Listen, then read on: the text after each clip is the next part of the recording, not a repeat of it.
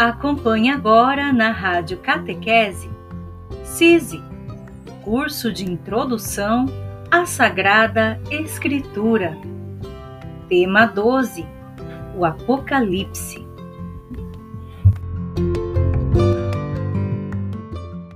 Deixa eu ver aqui. Sim, é isso mesmo. Agora então vamos começar o nosso encontro de hoje, que é sobre o Apocalipse. Pega a tua Bíblia, abre a tua Bíblia no livro do Apocalipse para nossa oração. Isso. Muito bem. Ó, vamos fazer igual a Vera, né? A Vera escreveu aqui, né? Pulou aqui, mas a Vera, a Vera escreveu assim, né? Olha só. Estou colocando, né? Então, obrigado, Vera. Vamos divulgar mesmo. Isso é muito bacana, isso é muito bom, né? Isso. Olha, quem, quem está ajudando também é a Cacilda. Já fiz convites para o catecismo e também do SED. Obrigado, Cacilda. Ó, beijo para você. Ó, beijo para Vera e para todo mundo que está ajudando. Vamos fazer com que nosso povo conheça a doutrina católica, tá?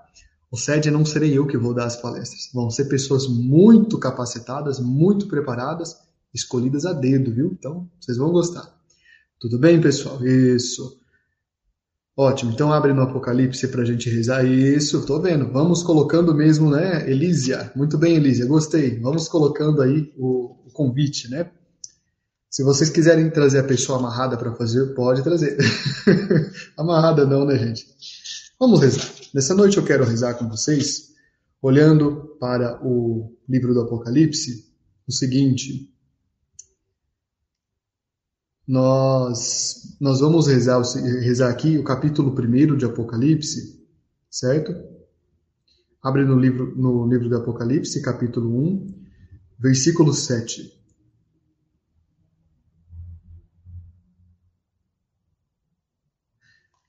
E a gente vai rezar pedindo que o Espírito de Deus nos ilumine cada vez mais.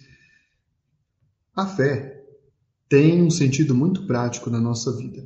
Ela não serve apenas para nos apontar a, direção, ela não serve apenas como se isso fosse alguma coisa menor, né? algo, é algo grandioso.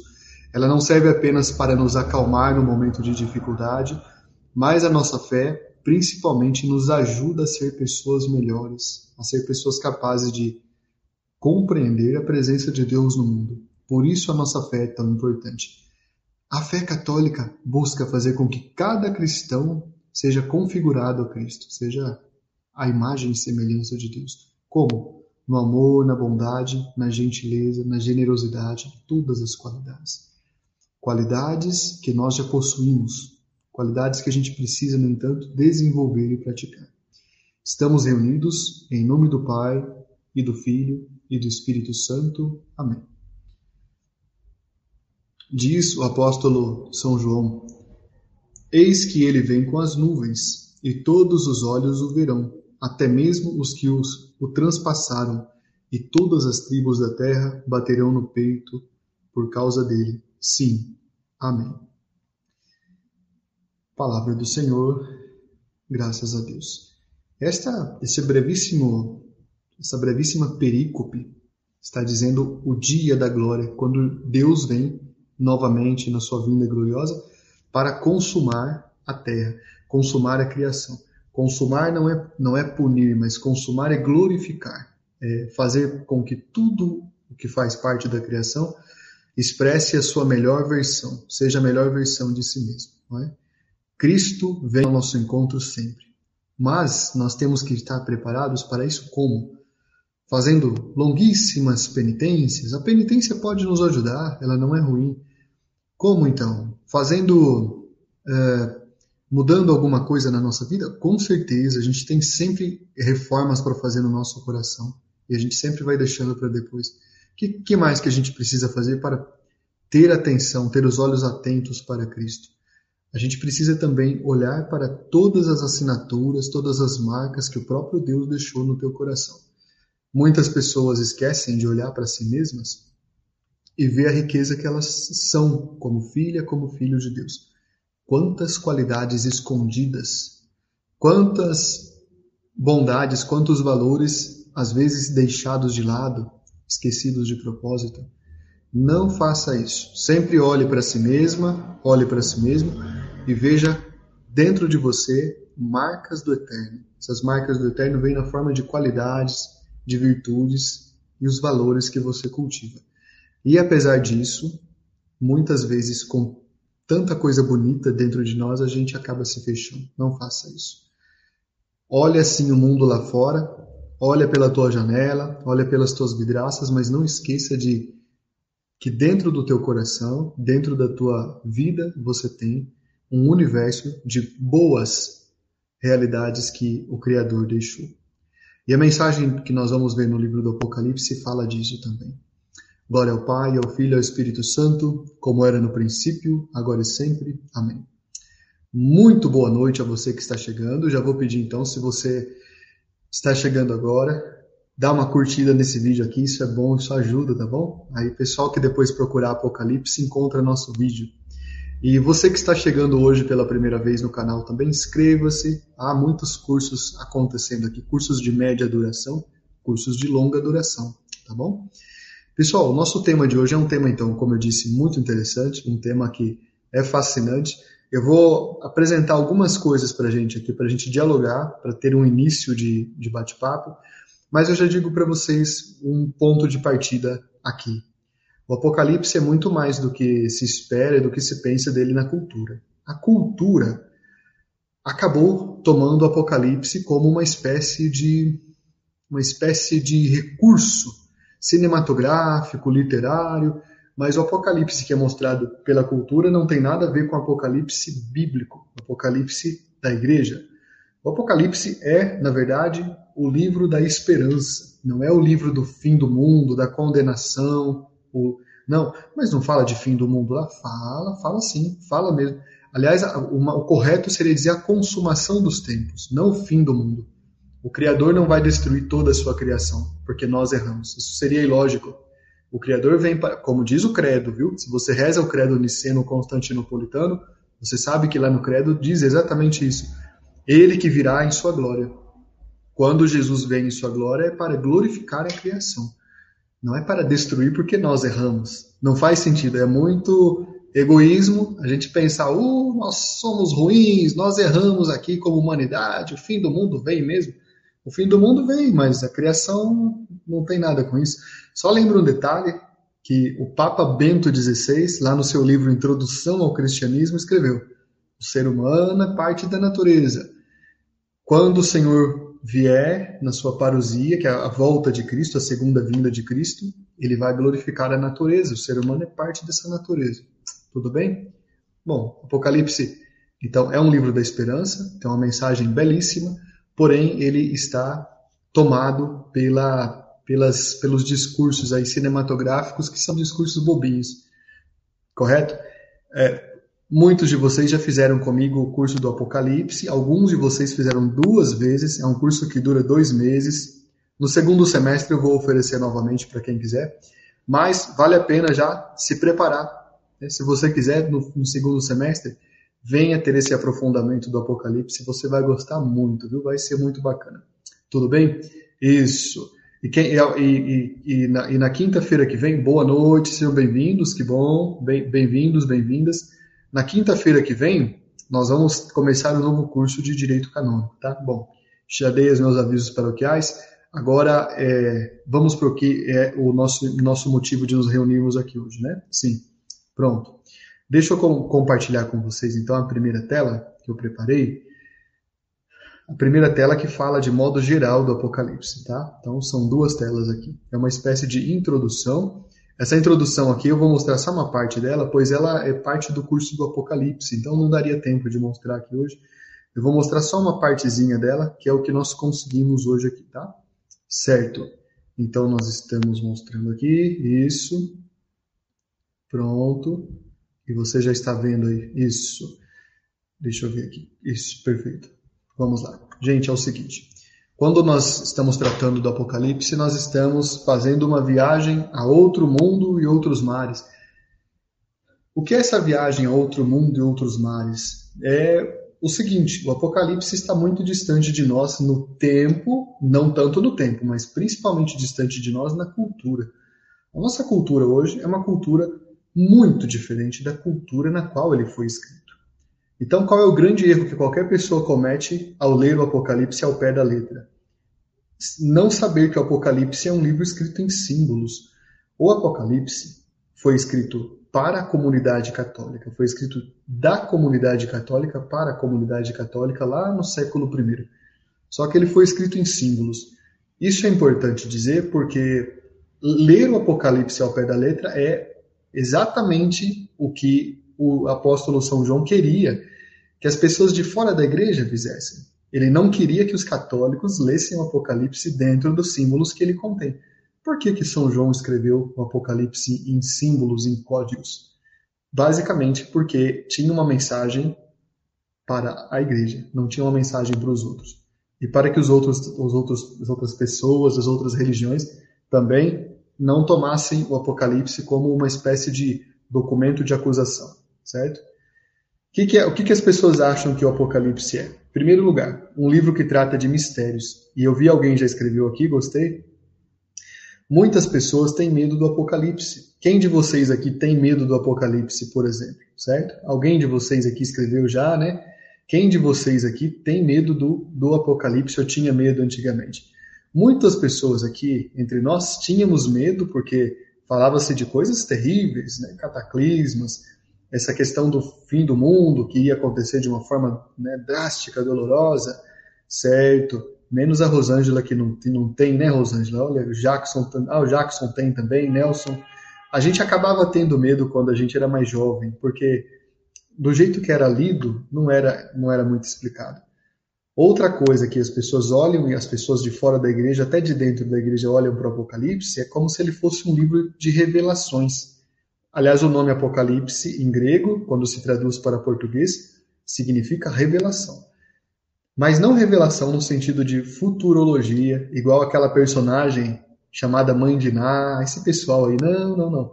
O Apocalipse não faz esse tipo de adivinhação, certo? Então você pode dizer pode anotar né? está anotando. Primeiro, o Apocalipse não trata de mistérios ocultos. Segundo, o Apocalipse não trata de adivinhações. O Apocalipse trata de outra questão, certo? que mais? Tem mais pontos aqui interessantes. O Apocalipse é mostrado pelo cinema como uma grande confusão em que se misturam aspectos de cataclismos. O que são cataclismos? grandes abalos cósmicos, terremotos, ah, uma, uma série de situações da natureza, baseado em quê? Baseado talvez nos, nos sinais que aparecem no livro de Apocalipse, mas sem entender o sentido teológico. E também misturado com zumbis e outras coisas. E, no fim das contas, o Apocalipse é um livro desconhecido. É como eu digo, como eu disse lá no início do CISI, alguns de vocês já anotaram, anotaram aquela frase, a Bíblia é uma ilustre desconhecida. Ou seja, todo mundo fala da Bíblia. Vocês já repararam que todo mundo fala da Bíblia, mas pouca gente conhece a Bíblia de verdade. Então fala-se muito do que pouco se conhece. E com o Apocalipse é assim. Infelizmente, ele é altamente desconhecido. E certos grupos religiosos usam o Apocalipse a bel prazer para fazer todo tipo de coisa, para enganar as pessoas, para tirar dinheiro delas, para muitas situações, né? No curso do Apocalipse eu até comento de algumas seitas que aconteceram ao longo da história e até levaram os membros à morte, porque faziam uma leitura do Apocalipse ao pé da letra. Então isso não pode acontecer. Tudo bem? Isso. Então vamos lá. Ótimo. Quem, olha, quem eu vi que vocês escreveram que vão querer fazer o curso, venham fazer mesmo, viu? Isso, o curso vai acontecer provavelmente entre agosto e setembro, vai ser fechado de novo, né? Para a gente dar conta da grade aberta. Venha fazer que você vai gostar. Olha, conhecer o Apocalipse é como se aventurar em uma viagem por um mar desconhecido com uma carta antiga de navegação, um mapa de navegação, que não mostra todo o trajeto, mas que deixa entender que há muitos naufrágios, tesouros, ilhas desconhecidas, enfim, o livro de Apocalipse é um mapa que assinala enigmas. Por que assinala enigmas? Volto a dizer, a simbologia que ele usa é uma simbologia muito, muito densa, cheia de significados que estão longe da nossa cultura entender. Eu sempre dou alguns exemplos para vocês entender, pensarem como que funciona a questão dos, dos símbolos que a gente usa, certo? Quando você vê uma moça bonita, o que você fala que ela é? Você fala que ela é uma gata ou você fala que é uma pomba? Ou você fala o quê quando você vê uma moça bonita aí? A gente usa esse, essa imagem. Eu sempre dou exemplos assim para a gente entender. A gente diz que a pessoa, a moça no caso, está bonita, está uma gata, né? Não que ela seja uma felina, mas ela está elegante, talvez como uma gata. E assim por diante. A gente utiliza símbolos na nossa comunicação. Muitos símbolos. Apelidos que a gente vê que, que os amigos colocam uns nos outros. Esses apelidos não expressam aquela realidade. Só que eles são uma ironia e quando a gente ouve aquele apelido, a gente, dá uma, a gente fica né, achando engraçado, porque é uma ironia que, que amigos fizeram entre eles. Vocês estão me entendendo? Então, grupos de amigos, né? Eu vejo, eu vejo, por exemplo, via pelo menos, agora não vejo mais que não, todo mundo pegou o Covid e foi para a vida eterna, muitos ali. Mas tinha um bar, o bar do Covid, bem aqui perto, né, da minha casa. Aí eu passava lá perto, tinha uns senhores lá que me conhecia tal. Aí entre eles, eles falavam assim, ô pé de cana ou 51. Falavam entre eles lá, não é para mim não, né? Mas aí, infelizmente, né? Eles ficaram lá tomando tanta 51 que não pegaram o Covid. Quem entendesse de fora, não soubesse o significado, não ia entender o que significa isso. Então, os símbolos estão presentes na nossa vida. Por que, que eu estou só dizendo isso para vocês? Já não, não vou mais repetir isso. A linguagem da Bíblia é parte de uma simbologia de uma cultura que já não está mais aqui. Então, é um ponto de partida importante. Então, se você for querer ler o Apocalipse ao pé da letra, isso está errado, está equivocado, certo? Né? Vocês já viram alguém chamar outro de pé de cana? Acho que não, né? Vocês são pessoas muito tranquilas, muito cultas. Isso. Então vamos lá. Quem não estiver prestando atenção em mim será pé de cana nessa noite aqui. Então, não quero que você seja. Há uma distância espaço -tempo, no espaço-tempo né, que separa o nosso mundo do mundo daquele, daquela época e precisa ser levado em conta. O Apocalipse não pode ser lido com a, com a interpretação de hoje. Isso estaria errado, sob muitos sentidos. É preciso levar em conta o quê? Primeiro, uma linguagem. A sua linguagem é simbólica ou cifrada, em que foi escrito para apenas para que apenas iniciados compreendessem aquele texto. Segundo, o contexto do Apocalipse é um contexto claro também, é um contexto é, de perseguição à igreja, de surgimento das heresias, de perseguição à aos que estavam fiéis a Cristo. O contexto em que acontece a escrita é o de uma ruptura do judaísmo com os nazarenos e uma perseguição pública. Lá no início, a igreja não tinha ainda se separado da sinagoga, e aí eles achavam que em algum momento aqueles judeus que não queriam aceitar Cristo, aceitar Jesus como Cristo, eles acabariam aceitando, se convencendo dos milagres, mas não aconteceu isso. Naquele momento, a igreja começou a perceber: bom, nós vamos seguir o caminho de Cristo, não podemos mais ficar com eles. Também há uma questão de relação. O Apocalipse traz referências a livros proféticos do Antigo Testamento, como o livro de Ezequiel, de Zacarias, de Daniel. Que relação é essa? Quando você lê o Apocalipse, você percebe que ele está repleto de costuras teológicas ligando o texto aos textos dos profetas. Isso se chama correlação. Sabe o que é uma correlação? É pegar um elemento que está no texto do Apocalipse e, na verdade, aquele elemento também apareceu lá no outro livro. Veja a questão dos quatro seres que estão ao redor do trono de Deus. É algo que o profeta, que São João, aliás, pegou do profeta Daniel. Né? Já vai ficar muito claro isso aqui. E outra coisa que tem que levar em conta é a intenção. Qual era a intenção de São João ao escrever o Apocalipse? Aqui está um dos pontos muito importantes. São João não escreveu o Apocalipse para prever coisas que a gente quer prever, não, viu? São João não escreveu o Apocalipse para ficar como um livro enigmático que ninguém entende.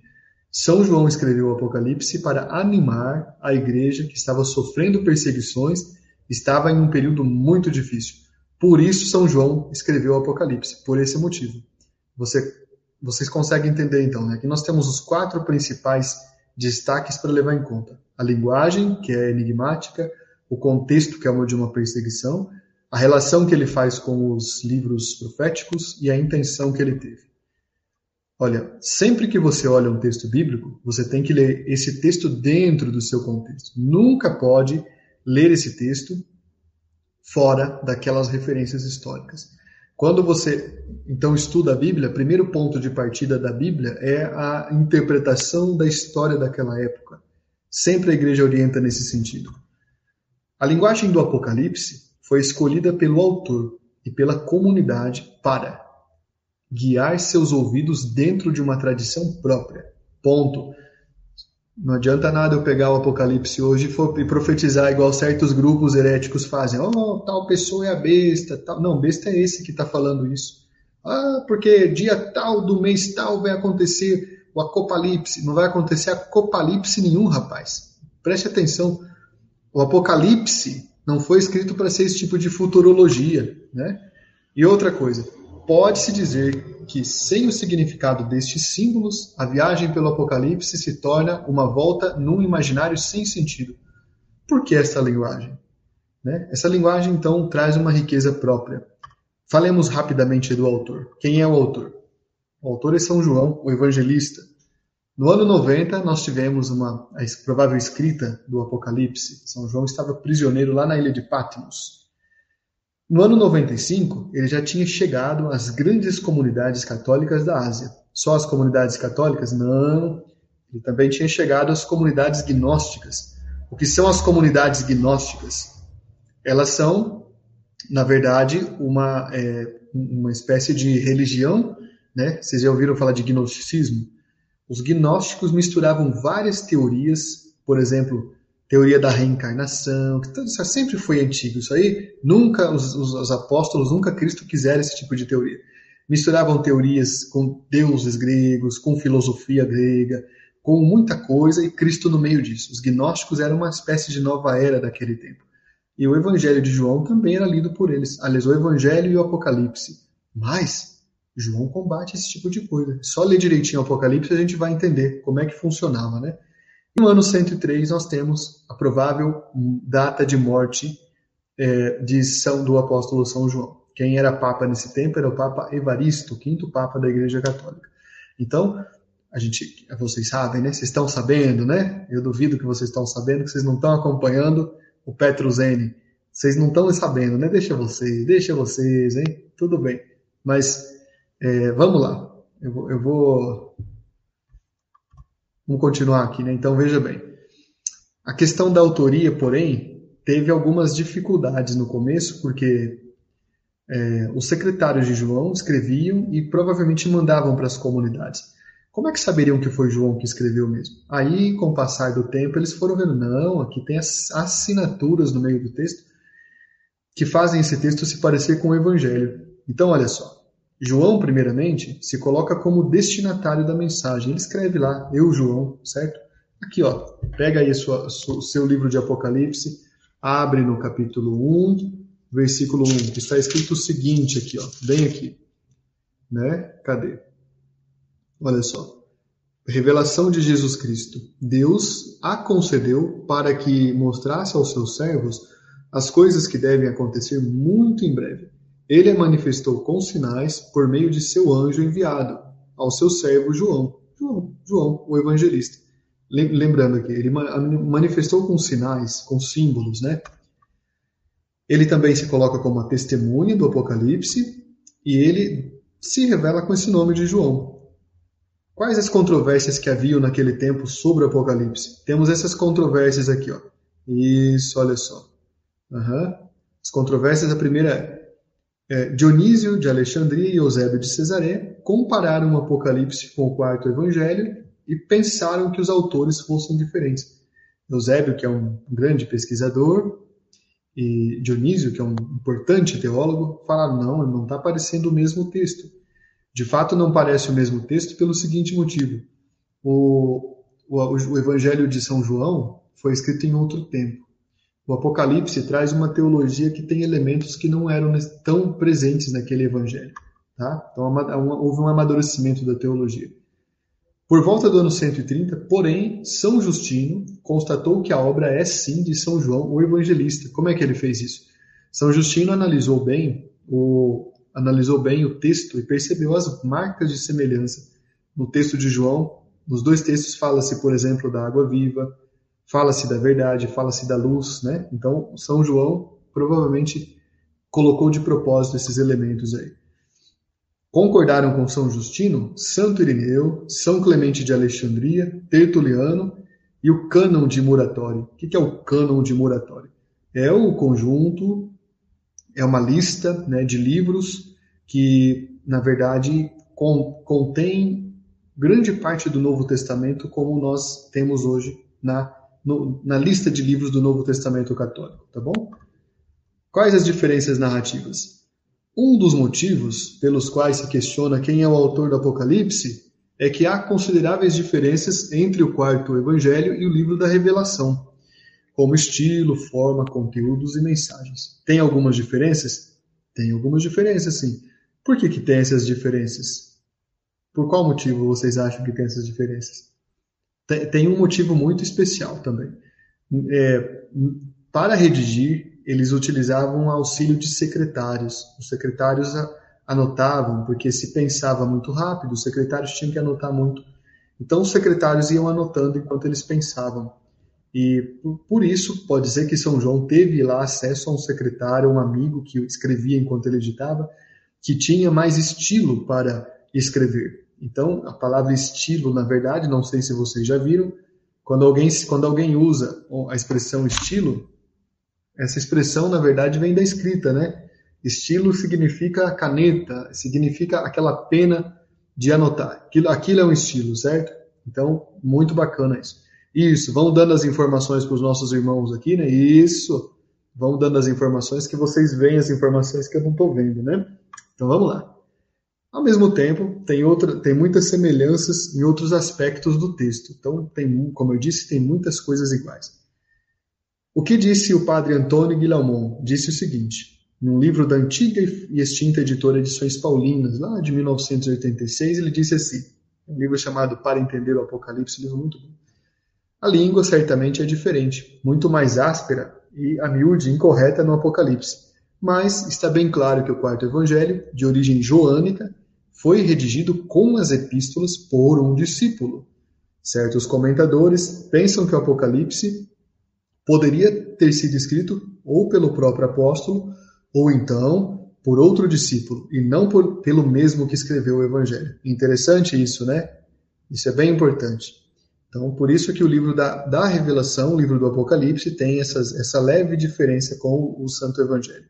O mesmo padre Guilhermon disse o seguinte: sobre a doutrina, algumas noções importantes do quarto Evangelho estão ausentes do Apocalipse. Uh, na verdade, eu acho que está errado aqui. Estão presentes no Apocalipse. Por exemplo, luz, trevas, verdade e amor. Porém, tanto em um como o outro, a afirmação fundamental é de fato que o Cristo ressuscitado e glorioso está desde já presente em sua igreja. E temas como morte, vida, testemunho e água viva são comuns aos dois. Três coincidências importantes entre as duas obras. Jesus é o Cordeiro, evocado por Isaías em seu poema sobre o servo sofredor, o Cristo é o Messias transpassado, anunciado por Zacarias, e ele é o Verbo de Deus. Então, o Apocalipse também traz esta menção de que Cristo é o Verbo de Deus. Isso é bem interessante, tá bom? Bem legal mesmo. Qual a data em que foi escrito o Apocalipse? Santo Irineu de Lyon situou a redação do Apocalipse próximo do fim do reinado de Domiciano, isto é, entre os anos 90 e 96. O autor do Apocalipse se situa na ilha de Patmos por causa da palavra de Deus. E ele fala isso lá no versículo 9, né? A gente vê ele falar isso. Domiciano, que é esse rapaz mal encarado que você está vendo aí, foi aquele, aquele imperador que fez a grande perseguição contra a igreja. A perseguição do, do Domiciano foi uma perseguição terrível, manchou de sangue as comunidades. Ele, uh, ele na verdade, tinha uma intenção muito clara, ele gostaria de naquele momento de crise que o Império Romano estava passando, ele gostaria de é, se apresentar como o Senhor glorioso. Ele queria se colocar dessa forma, como o verdadeiro Kyrios. E aí e, os, e nós, a igreja, não queríamos e dizíamos só Jesus é o Senhor. Por isso vem essa frase que tem no Novo Testamento: Jesus Cristo é o Senhor. É, não é por acaso, viu? Tem uma reação ao imperador aqui certo? Olha, está ele aí, né? Isso, gostaram da apresentação, né?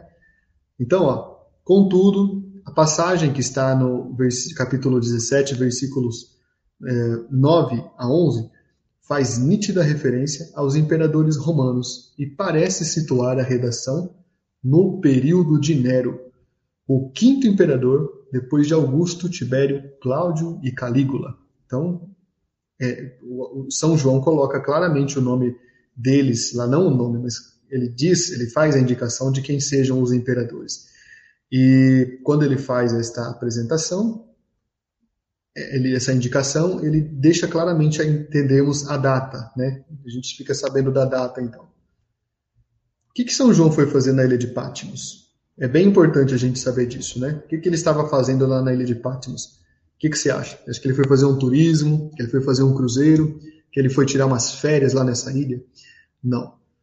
São João, nessa época, era o último dos apóstolos, já. Os outros haviam sido todos martirizados.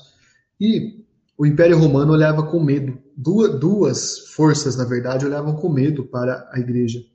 A primeira era o Templo de Jerusalém, a estrutura né, do, do culto judaico. Embora nem sempre as pessoas lembrem isso, mas o culto judaico tinha medo, tinha receio. Do quê? De que esses nazarenos, esses seguidores desse tal do Crestos, que é Cristo, né?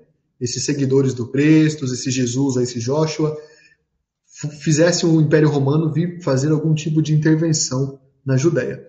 Então, o, o, o, o aparato da, do, da administração sacerdotal, do templo, do culto religioso, tinha medo de uma revolta. E eles então começaram a perseguir. Lá no ano, é, por volta do ano 70, teve o sínodo de Jâmnia, e nesse sínodo eles falaram assim: os livros que nós aceitamos são esses no Antigo Testamento, esses outros nós não queremos eram livros em grego e a comunidade cristã usava. Jesus usou esses livros. Aí ficou uma, uma diferença. Os judeus passaram a ter uma, um Antigo Testamento diferente, eles não têm Novo Testamento, mas passaram a ter os livros do Antigo Testamento diferente dos nossos. E nós ficamos com aqueles que nós recebemos, lá dos outros antepassados mais anteriores. Jesus e os apóstolos leram. Por isso que a Bíblia Católica no Antigo Testamento tem esses livros que não são livros a mais, na Bíblia protestante tem livros a menos, porque eles seguem esse sínodo que aconteceu né, lá em Jâmine, e esse sínodo, na verdade, é, foi teve como motivo essa questão de é, ter uma diferença, ter um cânon e também fazer uma questão de uma questão de uh, de filtragem nas escrituras. O sínodo aconteceu em data incerta, e há gente que fala que ele nunca aconteceu, mas ele aconteceu. Provavelmente ele pode ter ido do ano 70, em algumas sessões, tem gente, tem alguns historiadores que o situam no ano 90, e tem alguns que, inclusive, o situam no ano 100. Então, só tem uma dificuldade de data aí. Certo. Muito bem. Só disse isso para vocês entenderem essa questão, então. Ah, sim, mas eu não cheguei no principal. São João, então, era um perigo. Só que se eles matassem São João, eles achavam que a igreja ia fazer uma revolta. Então, o que você faz com um preso muito importante, um preso político? Você humilha, você fala mentiras sobre ele, coloca preso, faz uma propaganda contrária. É assim que o governo reage com presos políticos importantes. Para impedir, se mata, né? Se mata, tem uma revolta. Por isso, São João não foi crucificado, não foi é, assassinado de qualquer modo. Ou vocês acham que, não, que eles não tinham vontade de matá-lo? Tinham, mas tinham medo. O que foi que eles fizeram então? Além de provavelmente fazer uma propaganda contrária, prenderam numa ilha presídio. E a ilha de Patmos servia para, na verdade, é, servia para as pessoas terem trabalho forçado. Então ele ficou lá, muito idoso, já ficou preso lá. E de algum modo miraculoso ele conseguia escrever e ele conseguia fazer com que esse texto precioso, que é o Apocalipse, chegasse até nós hoje, chegasse até as comunidades católicas de hoje, certo? Muito bem. Então, isso aqui é muito importante, certo? Avancemos um pouquinho mais aqui. Lá ele teve, então, esse tipo de situação. Quem é São João também? São João, como está escrito aí, é uma pessoa que conhece as comunidades. Olha só, como é que a gente sabe? Quando você olha para o primeiro bloco do Apocalipse, o primeiro bloco é o bloco que fala das cartas às igrejas, você vê que ele conhece detalhes da cultura, você vê que ele conhece detalhes da, da situação das igrejas, então ele conhece muito bem. E por quê? Ele passou por lá. Ah, mas João escreveu carta só para aquelas sete igrejas? Só tinha aquelas sete igrejas naquela época? Não, não, não. Havia igrejas em Roma, havia igrejas na Espanha, havia igrejas na Síria, havia igrejas na Índia. O que são as igrejas, gente, nesse tempo? Não fique você pensando que é um templo bonito com uma torre com sino. Não é. Com bancos, nada disso. Aliás, banco é coisa recente, chegou ontem na igreja. Pelo menos até o século XVI não havia banco na igreja católica, certo? Então isso é uma coisa muito nova. Mas isso é um detalhe. As igrejas são, nesse tempo, as igrejas são casas onde as pessoas se reúnem. Muitas vezes, na maioria das vezes, das vezes eram três pessoas, quatro pessoas. Tinha igrejas grandes? Tinha. Tinha igrejas de 30 pessoas. Mas as, a, a igreja estava espalhada pelo mundo todo já. Todos eram católicos? Não. Havia aqueles que. Havia muitos pagãos. que são os pagãos?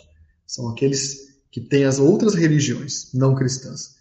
Né? Não é um termo para depreciar, é um termo para designar. O pagão é o que segue a religião dos pagos, dos campos. Havia também os judeus, que professavam sua fé, e havia outros grupos ali que seguiam Cristo, cada um na sua plaquinha, na sua portinha.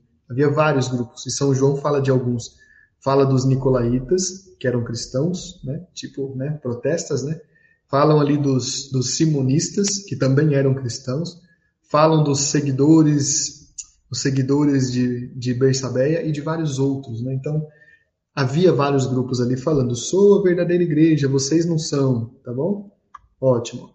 São João também conhece, além de conhecer bem as, bem as comunidades, conhece muito bem a Bíblia. Quando você olha para o texto de, do Apocalipse, você percebe que ele fez uma espécie de costura. Praticamente ele tem uma biblioteca na, seu, na sua mente, na sua lembrança. Ele cita um profeta, relaciona esse profeta com a mensagem que Jesus deixou e, vai, e avança, e faz uma reflexão teológica, e cita outro, mas ele não fala assim, isso aqui eu tirei de Isaías, isso aqui eu tirei de Jeremias. Ele cita como é que era o sistema de citar antigamente. O sistema de citar antigamente era um sistema muito diferente de hoje. É, vocês falam uma palavra bonita, uma frase bonita, e as pessoas repetem. Então, isso é uma forma de citar, chama-se, na verdade, isso se chama parafrasear não é?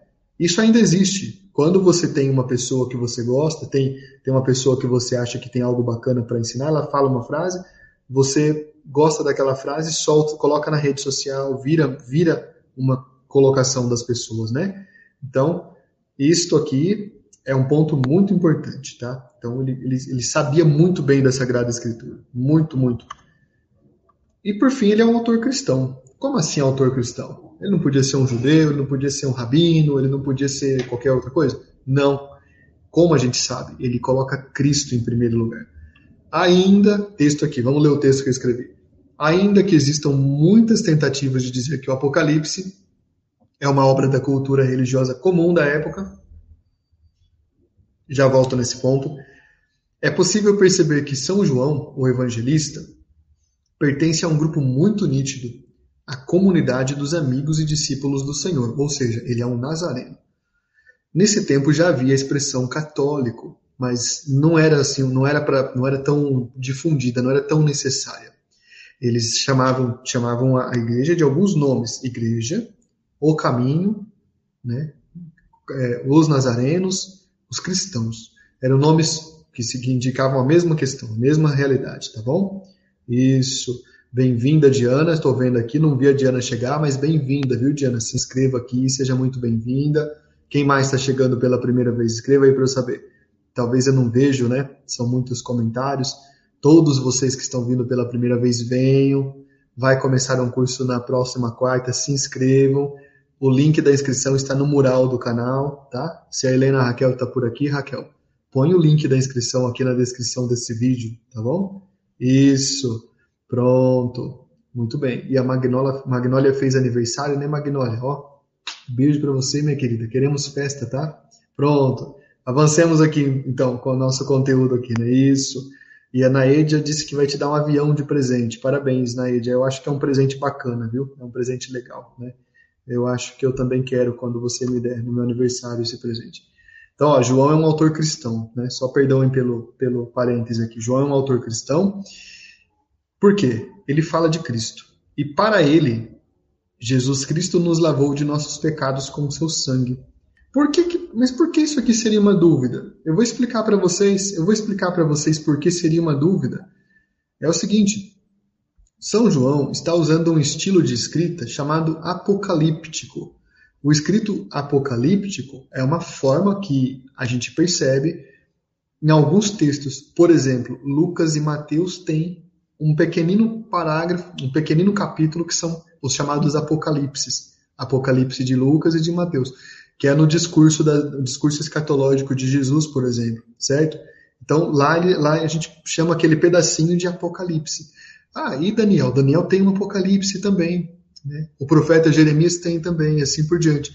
E detalhe aqui muito importante: havia outros livros circulando naquela época com o nome de Apocalipse. Apocalipse de Moisés, por exemplo, Apocalipse de Pedro. Ah, foi Pedro que escreveu? Não, não foi, não foi. A igreja sabe que não foi. E o de Moisés? Muito menos, né, gente? Muito menos. Então, por isso, a gente chama esse estilo de João de estilo apocalíptico, tá? Revela coisas ocultas, tá? Tudo tá, tá, tá tranquilo aqui? Tá sossegado? Eu não consigo ver as perguntas de vocês, mas aí a gente vai ter a última mentoria na terça-feira, então aproveita para fazer pergunta, bastante pergunta lá, tá? Vamos avançar aqui então, que o nosso conteúdo aqui é denso, né? Eu já falo da divisão do Apocalipse. Além disso, vamos lembrar que tudo que eu mostrei para vocês. Vamos lembrar quem é João.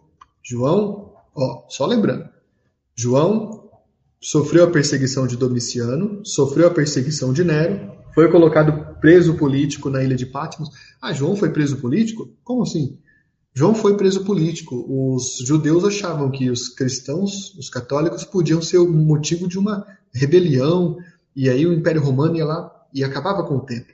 O templo foi destruído mesmo, a gente sabe. João conhece as comunidades que ele escreve, ele não fala genérico, ele escolheu aquelas por quê? Algum motivo ele tinha, mas são cidades grandes, então ele escolheu aquelas. Ele conhece muito bem, ele tem a, a, a, Sagrada Escritura na sua, na sua mente, como se fosse uma biblioteca, né? igual vocês, sabem a Bíblia, né? toda ela de cor. João é um autor cristão, porque coloca Cristo no centro. E olha aqui, o que mais? O autor, que é, o São, que é São João, o evangelista, né, o, o, apóstolo São João, não é João Batista, não confunda, hein? Ele conhecia a Sagrada Escritura e conhecia também a tradição. Olha só. Para um leitor de primeira viagem, as narrativas, símbolos e imagens do Apocalipse podem parecer fantásticas, misteriosas ou verdadeiros enigmas. Isso ocorre, em parte, pelo fato de o Apocalipse utilizar inúmeros símbolos que apenas quem conhece a Bíblia pode identificar, certo? Vamos dar um exemplo aqui? Olha só. Exemplo aqui, ó. É, dois exemplos para vocês entenderem como ele fazia esse tipo de costura teológica. Gênesis trata do início da criação e da queda dos nossos primeiros pais. E São João escreve o Apocalipse como um espelho do Gênesis, sabia disso? E o Apocalipse não trata do início da criação, mas trata da sua consumação. O que é a consumação? É quando, você, quando ah, alguém nasce, cresce e se realiza, né? Então, ele trata da realização da consumação. Ele trata da, da realização da, da criação. Trata da consumação e redenção de toda a criação. Tem mais? Olha que interessante. Gênesis, por exemplo, lá no capítulo 2, versículo 9, menciona uma um termo que a gente vê algumas vezes lá e fica intrigado. A árvore da vida, certo? Que não é a mesma árvore do conhecimento do bem e do mal. A árvore da vida é outra árvore. E olha quem São João menciona lá no capítulo 2 de Apocalipse, versículo 7, quem? A árvore da vida.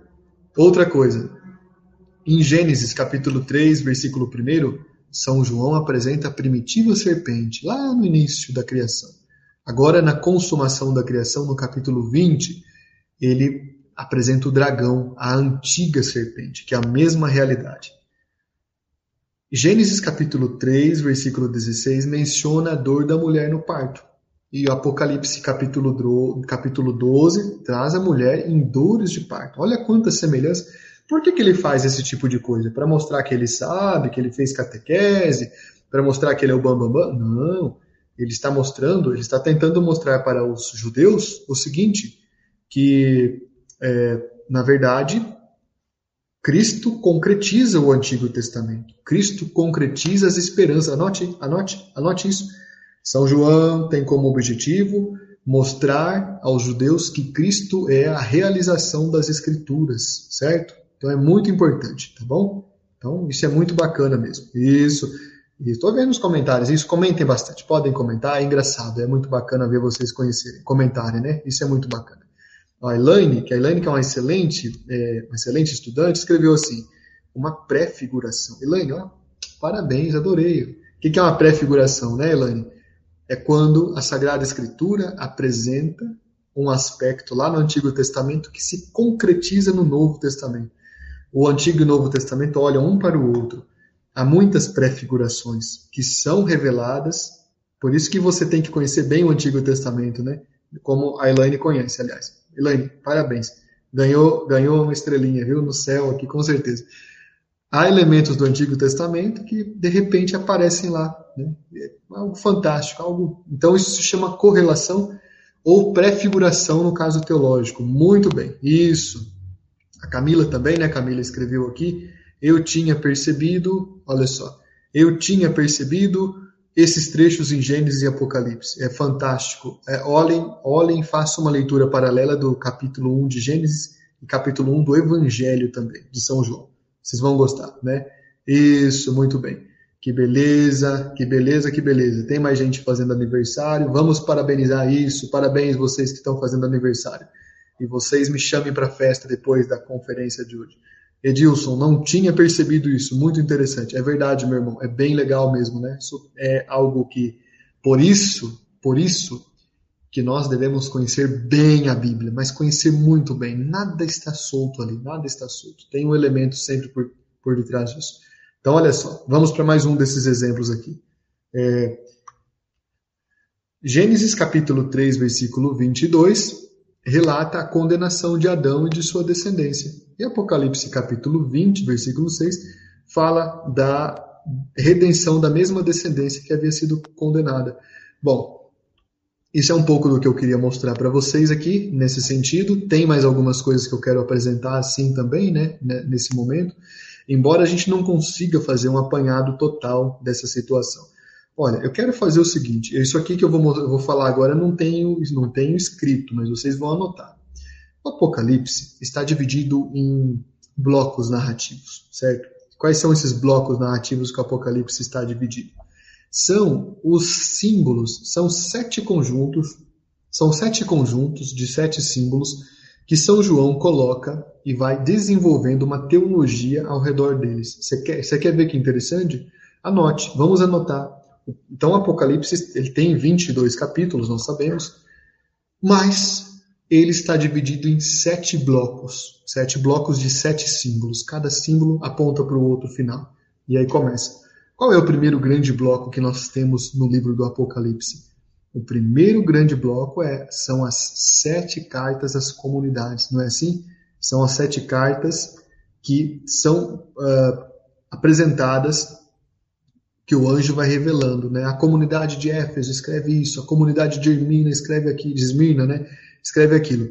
Depois das, do, desse primeiro bloco, que são as sete cartas, fantástico, enigmático, interessante, brilhante, tem um segundo bloco que são os sete selos. Os sete selos que são abertos do livro. Né? O anjo vai abrindo os sete selos e vai revelando sete verdades.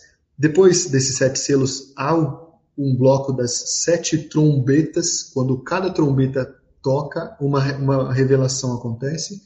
Que revelações são essas, pessoal? O que, que, que, está acontecendo nessa, nessa situação aqui dos mistérios? Acontece o seguinte, olha aqui, deixa eu explicar para vocês não ficarem pensando outras coisas aí. São João está escrevendo um livro durante um momento duro de perseguição, em que os judeus nos perseguem e que também o poder público romano persegue. Por que, que Roma persegue? Porque Roma, nesse momento, está, está no máximo da sua expansão e começa a perceber sinais de, de fraqueza nas suas pernas, o Império Romano. E os imperadores, uma das coisas que eles fazem é começar a, a oferecer sacrifícios. Os, os, os, romanos do Império Romano são muito religiosos naquela religião que eles tinham, que eles praticavam, aquele politeísmo com o, o, é, os deuses né, romanos, Júpiter, é, Netuno, Saturno, Urano, Plutão, eles têm, dão nome aos planetas, né? Minerva, Ártemis, vários deuses, né? Vários deuses, muitos deuses.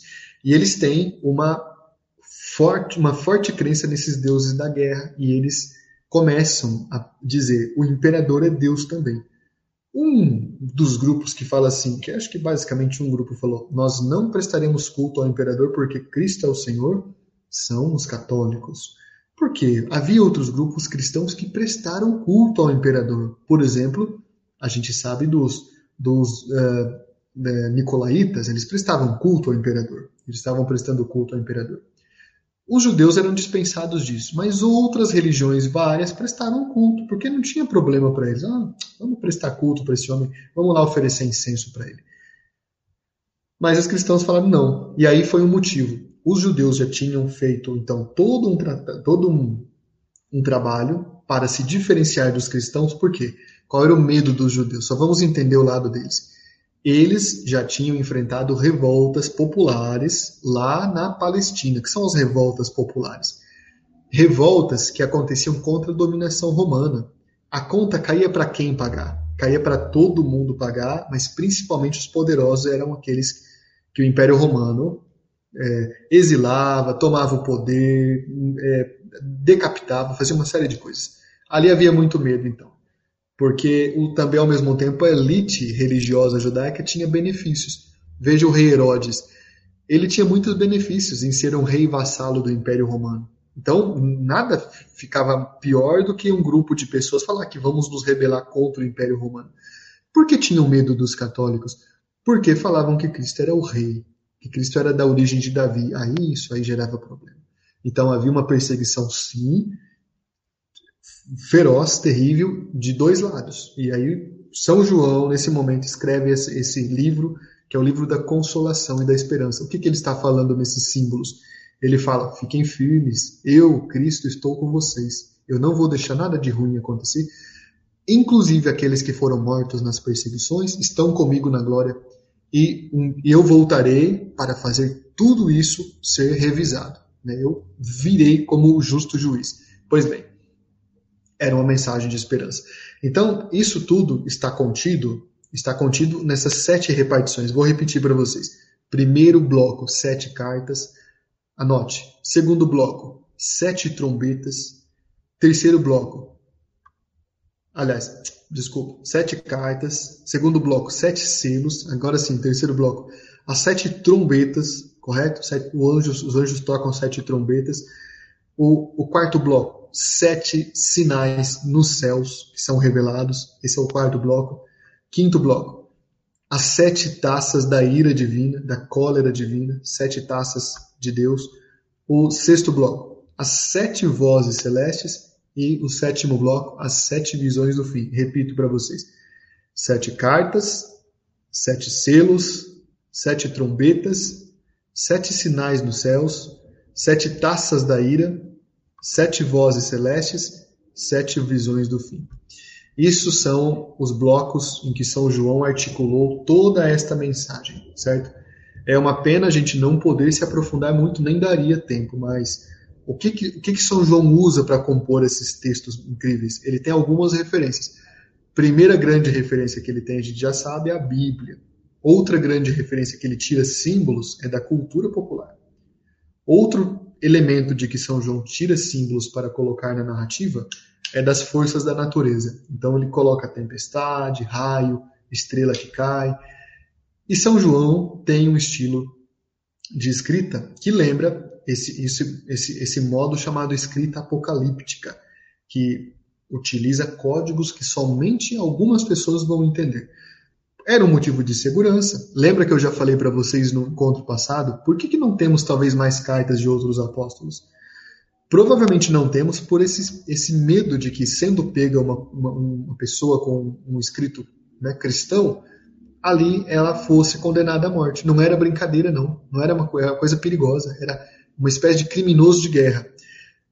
Agora, alguém pega o Apocalipse, o Apocalipse fala do, do dragão, o Apocalipse fala da estrela que vai cair, o Apocalipse fala do mar de, de, de do vidro de, de, cristal, fala do templo no céu.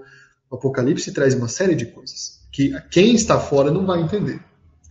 Agora, no Apocalipse está uma base da teologia católica muito interessante. Uma base, eu tenho até anotado na minha própria Bíblia o seguinte, né? Deixa eu achar para vocês aqui. Olha, o Apocalipse apresenta para nós uma série de elementos interessantes que serviram para, para o alicerce do pensamento. Primeiro, o que, que São João apresenta de importante ali? São João apresenta uma eclesiologia. São João fala da igreja. São João fala da que, que igreja? Tinha só uma? Não, tinha vários grupos ali, viu? Vocês que ficam aí, às vezes, às vezes ouvem gente falar por aí, ah, porque a Igreja Católica surgiu agora, esses tempos atrás. É uma grande besteira. Cristo fundou a Igreja Católica. E já a gente percebe nos evangelhos grupos pregando, expulsando demônios em nome de Cristo. Ou seja, a gente já vê isso, já vê isso acontecer. A gente vê nos Atos dos Apóstolos, a gente vê também aqui no Apocalipse. E São João fala que uma é a eleita, é a igreja, certo? É a igreja. São João utiliza o elemento, a simbologia da mulher, que pode representar Maria, que ficou unida com os apóstolos, e ao mesmo tempo a igreja. E São João então traz uma eclesiologia, que é uma, uma teologia que afirma a importância da igreja na fé. Quem acha que igreja é qualquer coisa, que igreja é a mesma coisa, tanto faz, não está na fé correta, porque a igreja é artigo de fé. Quer dizer o que quando eu falo que a igreja é artigo de fé? Não dá para separar Cristo da igreja. Ah, mas se eu for na igreja da portinha ali. Não, não pode. A igreja é uma. E há um motivo para ser uma só. Há um motivo. Não 33 mil, uma só. Cristo quis assim. Eu abro uma, eu falo diferente de Cristo. Aí eu transformo a cobrança de ofertas em sacramento. Eu faço a promoção da imagem pessoal do líder. Eu abuso dos. Do, enfim, tem uma série de coisas problemáticas. Então, João fala de uma igreja. Ele fala de outros grupos religiosos aqui no Apocalipse, só para você ter noção. Ó, detalhe: grupos religiosos que acreditavam de um jeito ou de outro em Cristo, entendeu? E parece, pare, parece alguma coisa que você já tenha visto por aí? Pois bem. Então ele ensina uma eclesiologia muito boa. Segundo, ele traz também uma cristologia. O que é uma cristologia? Uma fala sobre Cristo. Cristo é o Verbo, Cristo é o Logos, Cristo é o próprio Deus, Cristo é o poderoso, é o, é o príncipe da paz. Ele fala de Cristo. Terceiro ponto, ele também fala do Pai, ele faz uma patrologia. Ele fala do Pai. O Pai não está ausente da criação. O Pai não criou e deixou solto para acabar de qualquer jeito. O Pai, Deus Pai, olha atentamente para o que acontece. Atentamente. Também há uma pneumatologia. Que é uma pneumatologia? Pneuma em grego significa sopro, espírito. Há menção ao Espírito Santo. Tudo no Apocalipse acontece em comunhão com o Pai e o Filho e o Espírito Santo. Então, São João reforça esse elemento. Há também uma ética interna. Qual é a ética interna? Um código de valores que você deve acreditar, minimamente básico para você ser realmente cristão, certo? Há uma ética. São João tem palavras duras para pessoas que defendem ou, ou apoiam gente que defende coisas como crime, como maldade, como maus tratos. Hoje, traduzindo para a nossa realidade, quem apoia racismo, quem apoia misoginia. O que é misoginia? Diminuir as mulheres, né? ser contra a presença das mulheres, né? É, são João condena esse tipo de postura. Ele fala que esse tipo de postura, que não entra dentro daquilo que Cristo coloca, isso aí não é coisa de cristão. Então estão fora, vão ficar no mármore, eles vão no mármore não, vão colocar no lago de fogo, na verdade. Então o Apocalipse apresenta uma ética. A ética são os valores internos que eu tenho, eu externo eles como? Na moral, a moral é externa. A, a ética é interna, mas a moral é externa. Moral, que é a mesma coisa que costumes, São João condena também. São João condena esses costumes bárbaros que a gente tem às vezes aí, com, dos vícios, das más paixões, más inclinações. Agora tem um, tem um vício terrível aí, tem gente que acha que está no mais maravilhoso dos céus, mas nem percebe que está errado, contra a igreja, né? Ah, mas eu sigo fulano de tal, que ele sim segue a igreja. Olha, cuidado, falta. Como falta estudar muita gente, né? Falta estudar teologia, nosso povo. Mas cuidado com quem a gente segue. Siga o Papa, siga seu bispo. Não fica seguindo gente aleatória por aí, tá? siga seu papa e siga seu bispo. E leia, faça favor. São João faz uma crítica séria para aqueles que se desviam. Desviam-se por quê? Porque não vigiam. O que é, naquele tempo, traduzindo para hoje, o que é vigiar hoje? É você seguir com a igreja, não fora da igreja. Onde já se viu, né? Enfim. E sétimo ponto aqui, São João traz uma mistagogia. São João fala do, do modo como a gente se aproxima de Deus. São sete pontos que ele, que ele traz: uma eclesiologia, uma cristologia, uma patrologia, uma pneumatologia, uma ética, uma moral e uma mistagogia. São João fala de tudo isso aqui no Apocalipse. Veja, é um estudo muito denso. É, vocês vão gostar quando vocês, quando a gente voltar, é, quando é, provavelmente voltar agosto, a gente pode começar o curso de o curso de Apocalipse mais uma vez. Vocês vão gostar muito, tá? Vocês vão achar muito bacana. Vai ser um curso legal. Quem quiser vir fazer, é claro. O que, que eu posso orientar para vocês? Pena que eu não, tô, não estou com os livros aqui. Vocês estão vendo os livros atrás de mim ali? Ó? A maioria daqueles livros ali, no caso, é, são livros do Apocalipse, que estudam o Apocalipse. Foram livros que eu usei para falar com vocês. Indiquei alguns, né? Onde você encontra alguns bons livros sobre o Apocalipse? Nas livrarias católicas. Quem aqui tem Paulos perto? Eu vou falar só da Paulos por um motivo. Eu, quando vocês pedem desconto na Paulos em meu nome, eles dão desconto para vocês. Então, vão na Paulos, tem livros muito bons. Agora, já vão se preparando pelo, para o seguinte. Eu resumi muito aqui, muitíssimo, claro. Daria para estudar o ano inteiro o Apocalipse, a gente resume numa hora. O Apocalipse não é igual certas pessoas falam por aí. O Apocalipse tem uma mensagem de ética e de moral que pode ser difícil para alguns de nós recebermos. Você sabia disso? Porque quando a igreja fala de uma coisa que eu, que eu não tinha, eu nunca escutei, eu acho que aquilo não é da igreja. Não é assim que as pessoas fazem? Ah, mas não é assim que o meu partido político fala. Não, mas seu partido não sabe, né? Essa, tem muita loucura que circula pelo meio da sociedade e as pessoas acham que aquilo é cristianismo e não é cristianismo. É, aquilo é, é, é loucura, é alopração, é conversa fiada. Tá? Então tem esse tipo de coisa. Então se preparem, porque estudar o Apocalipse como a Igreja Católica ensina é, é você ter ali, tem que se preparar, porque tem coisas pesadas que vão tratar muito mais difícil do que a estrela que vai cair, né? São, são símbolos isso, muito mais pesado do que isso, é ter que mudar a postura, ter que mudar a atitude, tomar vergonha na cara, bem assim, nossa, mas que grosso que você tá, tá bravo? Não, o Apocalipse é assim, o Apocalipse não é grosso, o Apocalipse não é afrontoso, ele é um livro que promove, toca pontos profundos da nossa prática de cristãos. Por isso é o livro da revelação. E ao mesmo tempo consola o sofrimento, aponta para uma vida futura, mas ele é bastante direto e rígido para falar de coisas impróprias que as pessoas fazem, né? Tá bom? Muito bem, eu consigo responder algumas dúvidas de vocês aqui para que o encontro não fique muito extenso, né?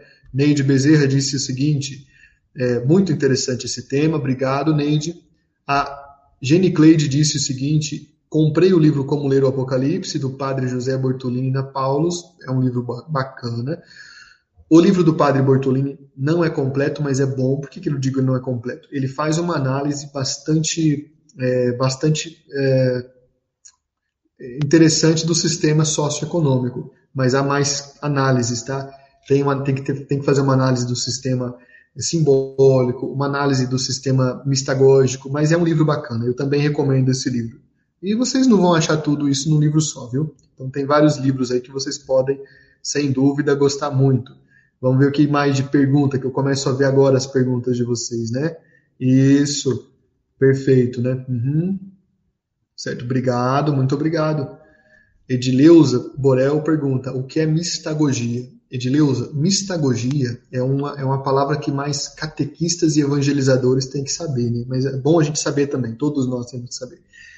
Mistagogia significa mergulhar no mistério. Significa, basicamente é o seguinte: é quando você ao evangelizar uma pessoa, consegue ter tanto conhecimento, consegue ter tantas, tanta prática, consegue ter tanta facilidade de falar de Deus e de levar a pessoa a entrar em oração que, pela tua presença, aquela pessoa faz uma experiência de Deus. É isso que é mistagogia, tá? Então é, uma, é um termo que catequistas até já estão, né, já estão é, sabendo, né? Então é um termo muito importante assim, né?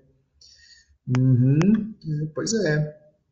Exatamente, João. Exatamente. Hum, Cleusa diz assim: É, Altieres, fale sobre os arautos do Evangelho, por favor. Falo, eu vou falar duas coisas aqui para vocês. Uma coisa é o fundador deles, que é uma, uma pessoa problemática, preste atenção no que eu vou dizendo, de você ficar bravo. O, o fundador deles falou que o Papa Francisco tem o demônio. Isto aqui significa que ele é um herege, certo? O Monsenhor João Cladias não pode falar que o Papa tem demônio. Como é que ele fala uma coisa dessas? Quem duvida disso, pesquise. Não, não estou falando bobagem. O Vaticano interviu nos arautos do Evangelho. Não é culpa deles, é culpa do fundador e um grupo lá. Tem algumas coisas ali nesse sentido. Não aceitam o Papa tal. O fundador. Agora vejam bem. Você que ajuda os arautos, continue ajudando. São pessoas bacanas, são pessoas boas.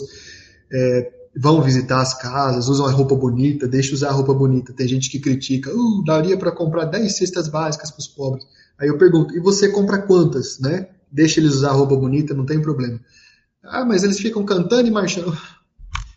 Vou falar o que, que tem gente que fica fazendo, né? Não vou falar isso, mas deixa os arautos nesse sentido. Mas, ao mesmo tempo, há então uma influência que o fundador deixou sobre eles, que a igreja vai ter que colocá-los de volta na boa, na boa linha, né?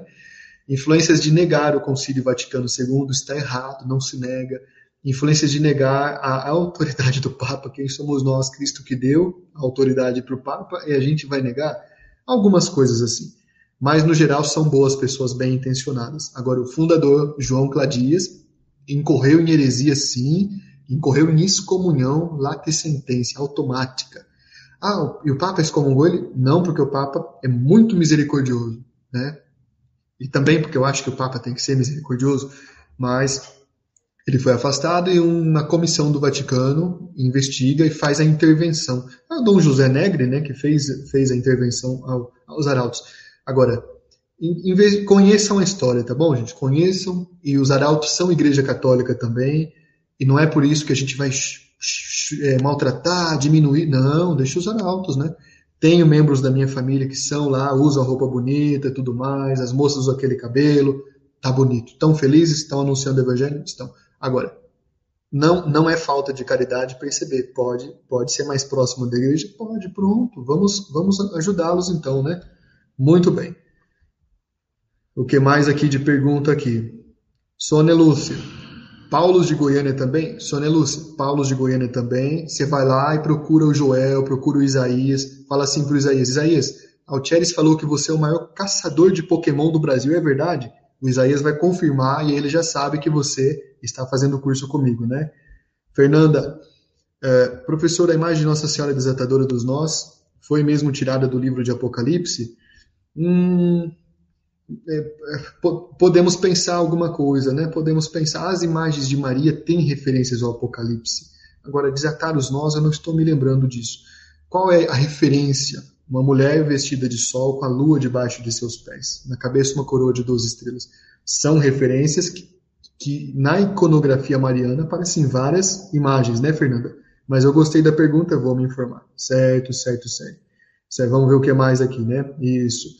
A irmã Selma quer participar de um show. Me avise aí qual cidade você está tendo show. Agora nós vamos mandar o convite, né, irmã Selma? Vamos lá nesse show, não tem problema, é bom. Muito bem. Maria Cláudia, Quero saber como ter descontos na Paulus. Todo dia 20, tanto no site quanto nas livrarias da Paulus, tem 20% de desconto, tá? Fora do dia 20 tem menos, então eu recomendo a vocês. Se programem, vão no dia 20 e, na, e vocês vão conseguir 20%. Agora, se vocês não conseguirem no dia 20, vão conseguir um desconto menor em algum outro dia. A, a Paulus é uma extensão da Igreja Católica, tá? Então, por isso, a Paulus está em algumas cidades do Brasil para servir a comunidade católica. Tudo bem, pessoal? Vamos ver o que mais aqui. Deixa eu achar o que mais de pergunta que vocês estão fazendo brevemente aqui comigo. Quem não curtiu esse vídeo, curte, certo? Uhum. É, Sônia Belarmino, qual o capítulo que estão os sete blocos? Sônia, ao longo dos 22 capítulos você tem os sete blocos. É, por exemplo, veja bem, o primeiro bloco, eu vou falar para você onde começa. O primeiro bloco, que é o bloco das cartas, opa, pulei tudo aqui. Eu falo para você agora. O primeiro bloco começa já no capítulo 1 e o último bloco termina no capítulo 22, tá? Muito bem. que mais? Beatriz Tessaro disse: O curso foi muito bom. Agradecido ao Tcheres e a todos os envolvidos. Obrigado a vocês que são os envolvidos do curso. Quem são os envolvidos do curso aqui, gente? São vocês que partilham, vocês que chamam pessoas para fazer os cursos. Eu, eu pedi para vocês e vou repetir. Vocês que estão nos grupos de WhatsApp, gente, me ajuda. Sobe um pouquinho lá, sobe lá as, as últimas conversinhas, tem o link do grupo. Traz alguém da sua comunidade. Não foi bacana conhecer tudo isso? Vamos ajudar eu quero, quero entender uma coisa uma vez, uma hora dessa. Por que, que tem católico que vê uma coisa boa e não conta para o outro, né? Por que, que tem? Porque eu já entendo que tem gente que não quer também, mas não desanima, chama mais alguém, tá? Isso. Vamos ver o que mais. Isso. Muito bem. Aham, uhum, isso. Tudo bem. Aham. Uhum. Lucilene Guedes. Fiquei contando tempo para conhecer melhor o livro do Apocalipse. Lucilene, eu, a gente analisa versículo por versículo no curso. Venha fazer o curso que a gente vai fazer, provavelmente em agosto, então. Você vai, você vai gostar, você vai gostar, viu? Isso. Uhum. Certo, certo, certo. Perfeito. Francisco, foi um curso muito proveitoso. Obrigado, meu irmão Francisco. É, Caroline, aguardando o novo curso da Bíblia. Caroline, aqui vai ter muitos cursos bacanas e abertos, então que beleza, né? Vai ter inclusive um curso aos Gálatas também aqui, tá? Aberto e com certificado assim que acabar o SED. O SED acaba no dia 15, se não me engano, 15 de setembro. Nós vamos fazer um curso de Gálatas que começa no meio do mês de setembro, tá? Então vocês vão gostar. Tudo bem? Agora, se eu ver que teve, teve muito curso de Gálatas por aí, eu não faço, não. Eu faço outra coisa. Então a gente não, não faz isso, né? Sineide, quais livros você indica para nos aproximarmos mais na Bíblia? É, Sineide, tem muitos livros, viu? Tem muitos livros. Eu vou indicar para você, por exemplo, Introdução ao Antigo Testamento, do José Luiz Sicre. Esse livro é da editora Vozes, é um livro muito bom. Você pode ler também é, Introdução ao Primeiro Testamento, do professor Donizete Skaidelai, e também Introdução ao Segundo Testamento. São livros bem bacanas, né? Esses são da Paulus. Certo, vamos ver o que mais. Jackson, qual o custo do curso do Apocalipse? Jackson, costuma, os cursos fechados costumam ser 35 reais, tá? E eu sempre falo para vocês, pede para a paróquia fazer esse investimento em vocês. É até bom, né, para o padre ver que vocês estão buscando conhecimento. Agora, se a paróquia não pode, vai atrás do padrinho. O padrinho, pague um curso para mim aí, curso muito bacana e tal, só 35 reais. 35 reais é o quê? É o dinheiro de dois cachorro quente, né? Então você vai lá. Se o padrinho não pudesse, não, vamos, vamos fazendo uma coleta, vale a pena, né? Todo mês tem curso fechado. Então, todo mês vocês podem fazer o curso fechado, tá? E, isso, vamos ver o que mais aqui. É, Curso fechado envolve uma série de investimentos, né, de conteúdo, de materiais, de preparação. Os cursos, os cursos abertos, na verdade, são sustentados pelos cursos fechados, tá bom? Só para vocês saberem. É uma forma de também deixar isso claro e fazer uma prestação de contas aqui. Os cursos, os cursos é, abertos também têm a aquisição de livro e tudo mais, aluguel, internet, horas de trabalho, tem tudo isso. Algumas coisas são pagas, então vocês viram que tem tudo lá no portal, né? Aquele portal Altieres dos Santos teve que ser pago, teve que pagar uma pessoa para fazer, teve que pagar uma pessoa para colocar as coisas certinhas lá, os materiais, o link, teve que achar uma pessoa gênia para fazer ali o, o certificado chegar no seu e-mail. Então, tudo isso tem um custo, mas tem um conforto. Então, o curso fechado paga o curso aberto e graças a Deus isso dá certo, tá? E outra coisa, os cursos, nos cursos fechados, gente, adolescentes não, não, não são, eles são todos convidados, mas os adolescentes são isentos, tá bom? Então é muito importante lembrar isso. E as religiosas também, porque elas são nossa riqueza, né? Muito bem. Rosângela pergunta sobre o, o projeto Bíblia Viva, qual foi o resultado? Rosângela, a maioria dos grupos já está acabando de mandar os manuscritos eu vou revelar o que, que, vai acontecer com a Bíblia Viva assim que tiver os manuscritos. Eu acho que vocês já estão sabendo o que vai acontecer, né? mas é um segredo por enquanto. É um segredo apocalíptico. Não se preocupe, eu vou falar para vocês, vocês vão gostar. Quem pôde participar do Bíblia Viva, obrigado. Aliás, obrigado às meninas maravilhosas que fizeram o Bíblia Viva se tornar realidade. Né? Então, muito, muito bacana mesmo. Muito obrigado por isso. Né? Vamos ver o que mais aqui. Certo, certo, certo. Deixa eu ver se tem alguma pergunta. Acho que não tem. Perguntas vocês podem deixar pro vocês podem deixar a pergunta para o o, o, o nosso, nossa mentoria, né? Tem uma última pergunta aqui da Neuza. O que significa futurologia? Neuza, é o que alguns líderes fazem aí, líderes religiosos não católicos, tipo, o mundo vai acabar no dia 31 de junho de 2022. Mentira, não vai acabar coisa nenhuma. Ah, aí a mãe de Ná aparece. Não, porque eu li, eu li na mão de fulano de tal que diz isso. Isso é futurologia, uma coisa boba. Não se prevê o futuro. Então, Apocalipse não é um livro de previsão do futuro, entendeu? Porque, inclusive, os profetas do, Novo, do Antigo Testamento também não são pessoas que ficam tentando adivinhar o que vai acontecer, certo? Por isso que ler o Apocalipse direito faz mais sentido, tá? É isso que é futurologia. Muito bacana, gente. É, eu não consigo responder as perguntas de vocês aqui e não vou deixar esse vídeo muito comprido, né? Isso. Tá bom, gente. Eu quero agradecer a vocês. Hoje será então a nossa. É, deixa eu ver aqui. A nossa última, a, ulti, a última conferência. Quero agradecer a vocês. Obrigado. Última vez que nos encontramos para falar do CISI será na próxima terça, que é a mentoria. Daqui a pouco vai para vocês aí um, vai um conteúdo digital e vai também o formulário, e aí vocês podem responder o formulário, tá? Posso pedir então para vocês irem nos grupos de WhatsApp e convidarem gente que não veio fazer, gente que começou e parou. Vamos fazer o, o SED, curso de espiritualidade e doutrina. Vocês vão gostar.